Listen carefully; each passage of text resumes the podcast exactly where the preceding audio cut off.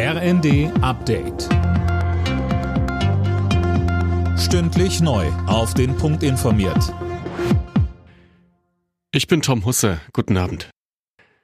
Wie konnte das Riesenaquarium Aquadom in einem Berliner Hotel platzen? Das soll nun untersucht werden.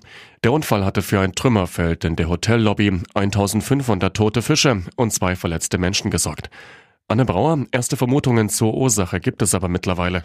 Ja, die Ursachenforschung läuft natürlich noch, aber es gibt wohl Anzeichen, die auf eine Materialermüdung hindeuten und deshalb kam es zu dem großen Knall.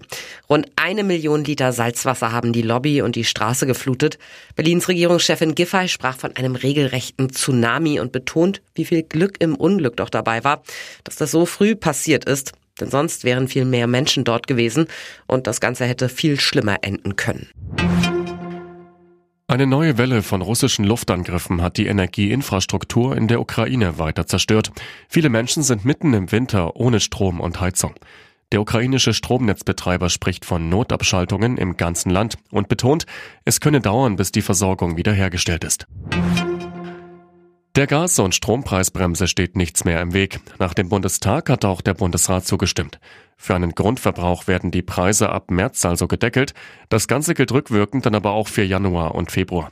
NRW-Ministerpräsident Wüst. Krise braucht Klarheit und deshalb ist gut, dass es heute Klarheit gibt bei der Gaspreisbremse und der Strompreisbremse. Die Bundesregierung hat spät im Verhältnis zu anderen europäischen Ländern erkannt, dass starke Energiepreisbremsen nötig sind.